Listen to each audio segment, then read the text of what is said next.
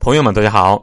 昨天那期聊完之后，其实因为我已经连续更了一百三十五期了，中间只休息过一天，所以昨天的精神状态其实不太好，有几次录音时的口误。但想不到昨天的节目反响还不错，好些听众不仅留了言，而且在微信里也私信我，希望能把培养孩子的道讲得更透一些，然后再聊术。那今天咱们就把道再聊透一点。今天这期节目啊，感觉可能有点像成功学，但大家放心，苏胖熬的莲藕排骨汤一定有干货。在聊这个之前，我先把上期节目下方的一个留言和我的回复念一下，我觉得还是有一定代表性的。苏老师，我家闺女进入中考倒计时了，这三年我平均一个月两千多的补课费，在我们这个 N 线小城市，平均工资四千多。感觉压力山大，唉，河北新生伤不起，河北家长心里苦。我的回复是：知道不容易啊。其实东亚的多数家长，不仅是家长，包括孩子，都心里苦啊。谁叫咱们不是首先在全球殖民拓张，又错过了工业革命？关键是，咱们还不像拉美或者南亚印度人那样认命，老实做一个穷人啊，玩个。可乐瓶可以玩个半天，有东西吃就会开心。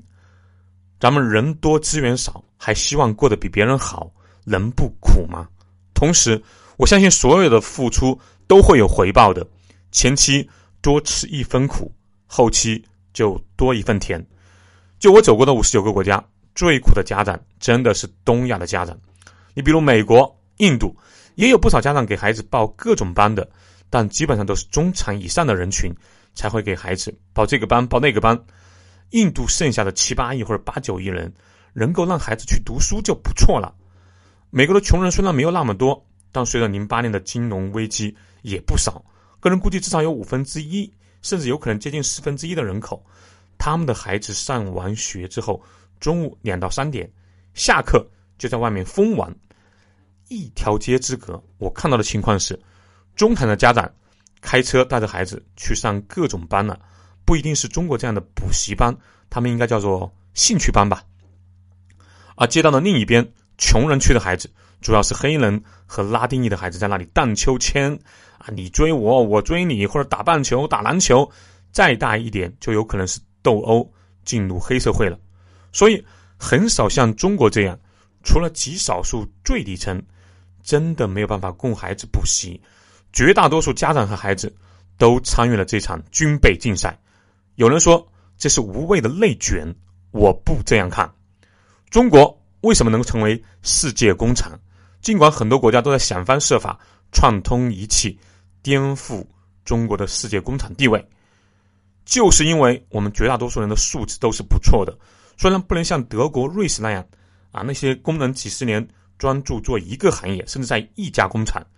也和美国的白领还有更顶尖的人士有一定的差距，但是相比于全球多数国家的工人和白领，中国的劳动力不仅勤奋，素质这一项也是有竞争力的。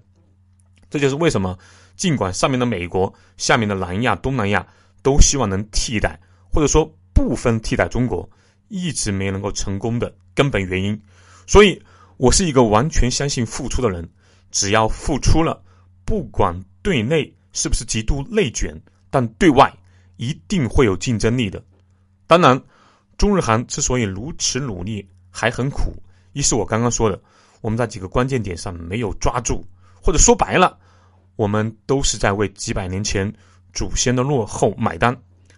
如果五百年前是我们主导了大航海，我们把世界连为一体，我们主导的工业化；如果一千三百多年前，我们在达罗斯之战没有输，更重要的是之后的安史之乱没有发生，我们的势力一直到里海，甚至扩张到东欧附近，怎么会有现在的情况？只是这些如果没有意义，我们怪不了祖先，只能依靠自己。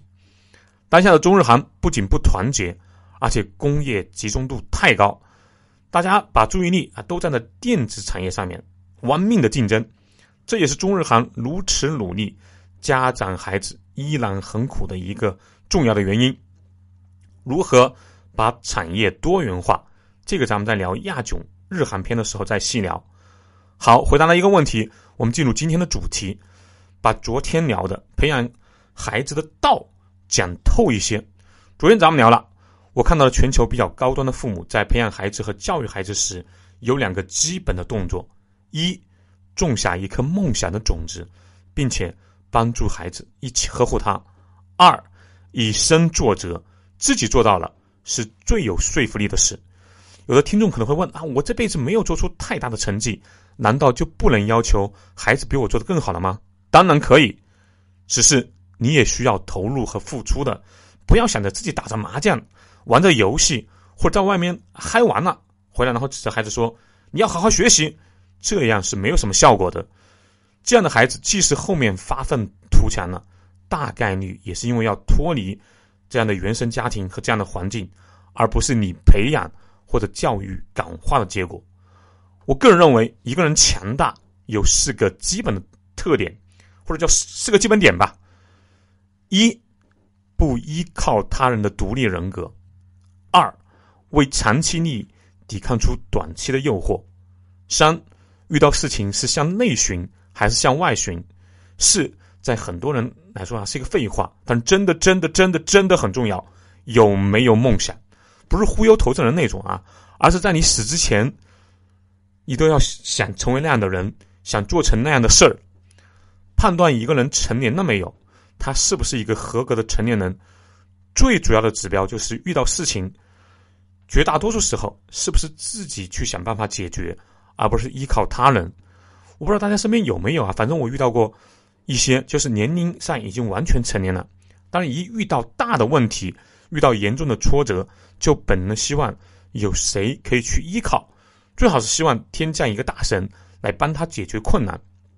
这个啊就和小时候那些小孩遇到挫折去找家长，尤其是妈妈的心态是完全一样的。我认为，作为父母很重要的一个责任，就是让孩子在成年的年龄就拥有完全不依靠他人的人格。而且我还发现了一个现象，就是那些顶级的富豪，他们家的孩子会更早的拥有独立的人格，这是人类社会一个新的现象。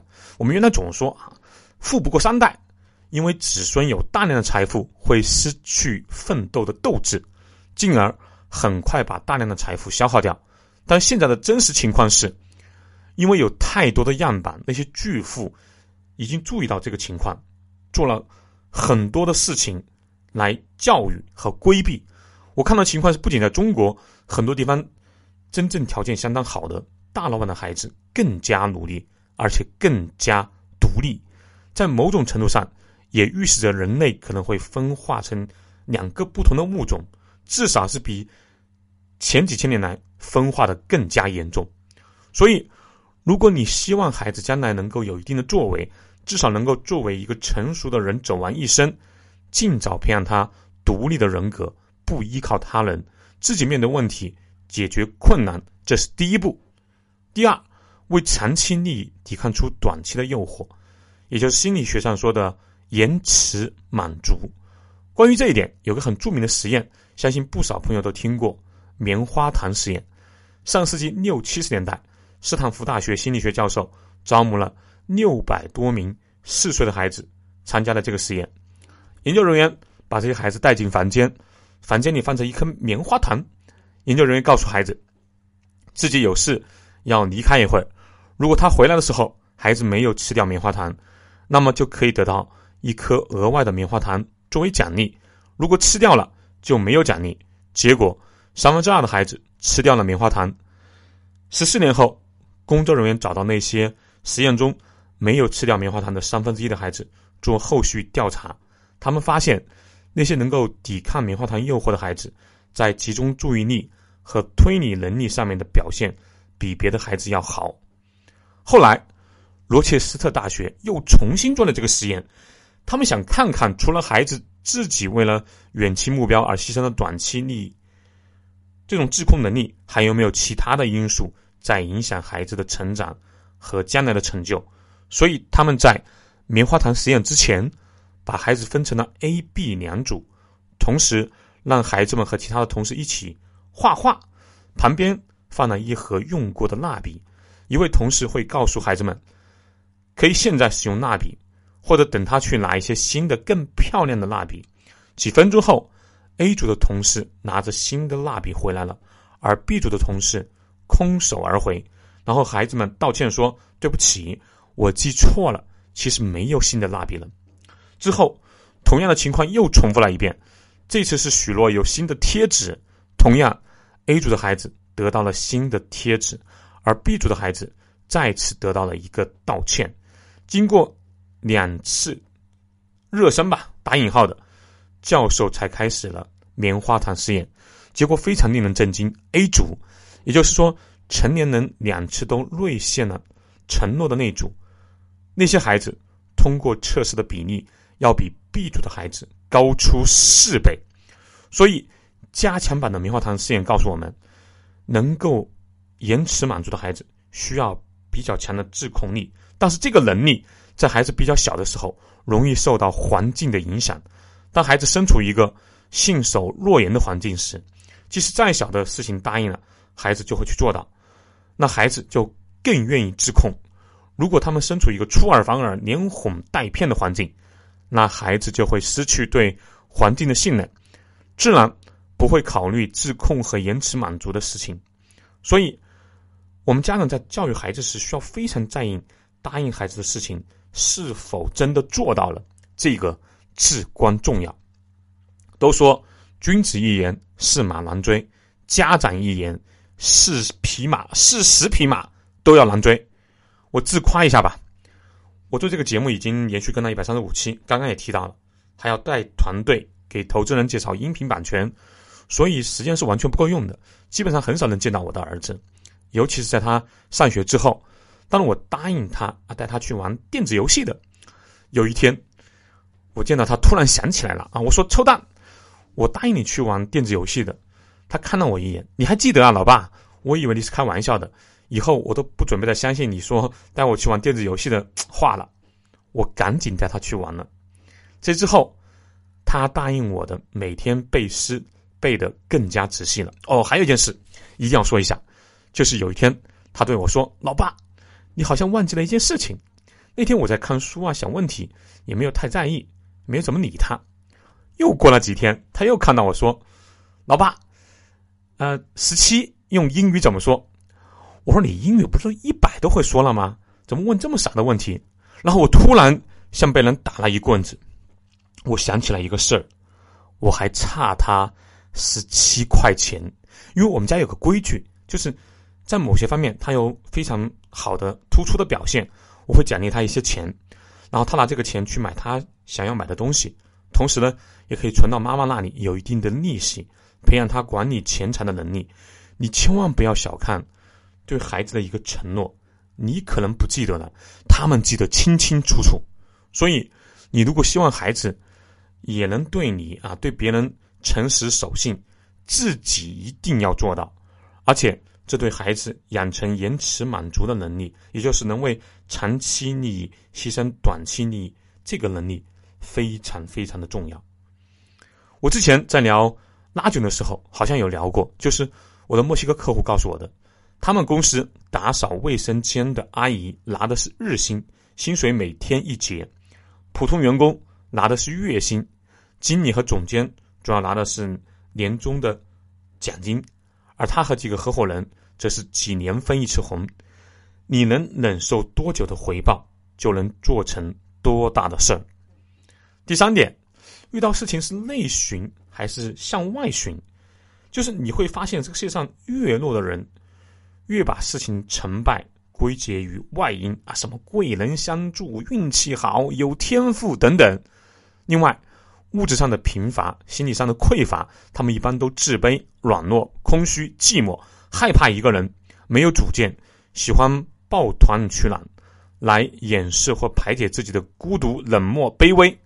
而越来越就是越强的人，他们知道这个世界上所有的事情都源自你这个你自己的看法。和努力，你弱的时候，由于交换价值很低，所以看到的都是屁股和冷脸；而当你通过不懈的努力，遇到事情不找任何借口，变强了之后，这个时候你的交换价值很高，大家愿意和你展开合作，你自然看到的都是一张张的笑脸。而由弱变强很关键的一个门槛就是，遇到事情是向内寻找原因、解决办法，还是向外去寻找？还有一点，你会发现强者喜欢独处，或者说能够和自己相处不感到孤独寂寞而津津有味的人，大多都是强者。他们内心强大，独立生存能力强，而弱者会把这个世界上几乎所有的问题都归结到外在。我之所以没有怎么怎么样，就是因为时机不好、运气不好、没有贵人、没有天赋等等。另外，他们很爱成群结队，这个刚刚说了，最好是互相吹捧，需要依靠他人才能发泄情绪，因为他们需要世界给他们一个反馈。哪天没有了这个反馈，精神世界会坍塌一半。所以，我们从小让孩子遇到任何事情向内，也就是说向自己去寻找。另外，独处，自己和自己玩的这个能力非常重要啊！我记得我一个人在孟加拉待过三十几天，接近四十天。有一天休息的时候啊，突然停电了，外面又在闹罢工，很不安全，哪里都去不了。我除了看书之外，就是隔着蚊帐弹蚊子，而且那一天感觉，你至少半天吧，过得非常充实，看看书，谈谈谈。再看看书，再谈谈谈。这些年我在海外经常一待几十天，多数时候都是一个人，自己和自己玩，是玩出了新的高度的啊！这里我必须要强调一下，有些朋友没事呢会在微信上和我开玩笑，大家不要想偏了，不是和自己的右手玩，是和自己的内心相处。当然，这个能力最基本的培养方法就是看书。好，时间的关系。聊不完了啊！今天基本就是把道说得更清楚了，就剩一个梦想。这个昨天聊过，明天会把术聊清楚。对旅游文化投资感兴趣的朋友，欢迎加苏胖的微信号幺八六二幺八九二六零五。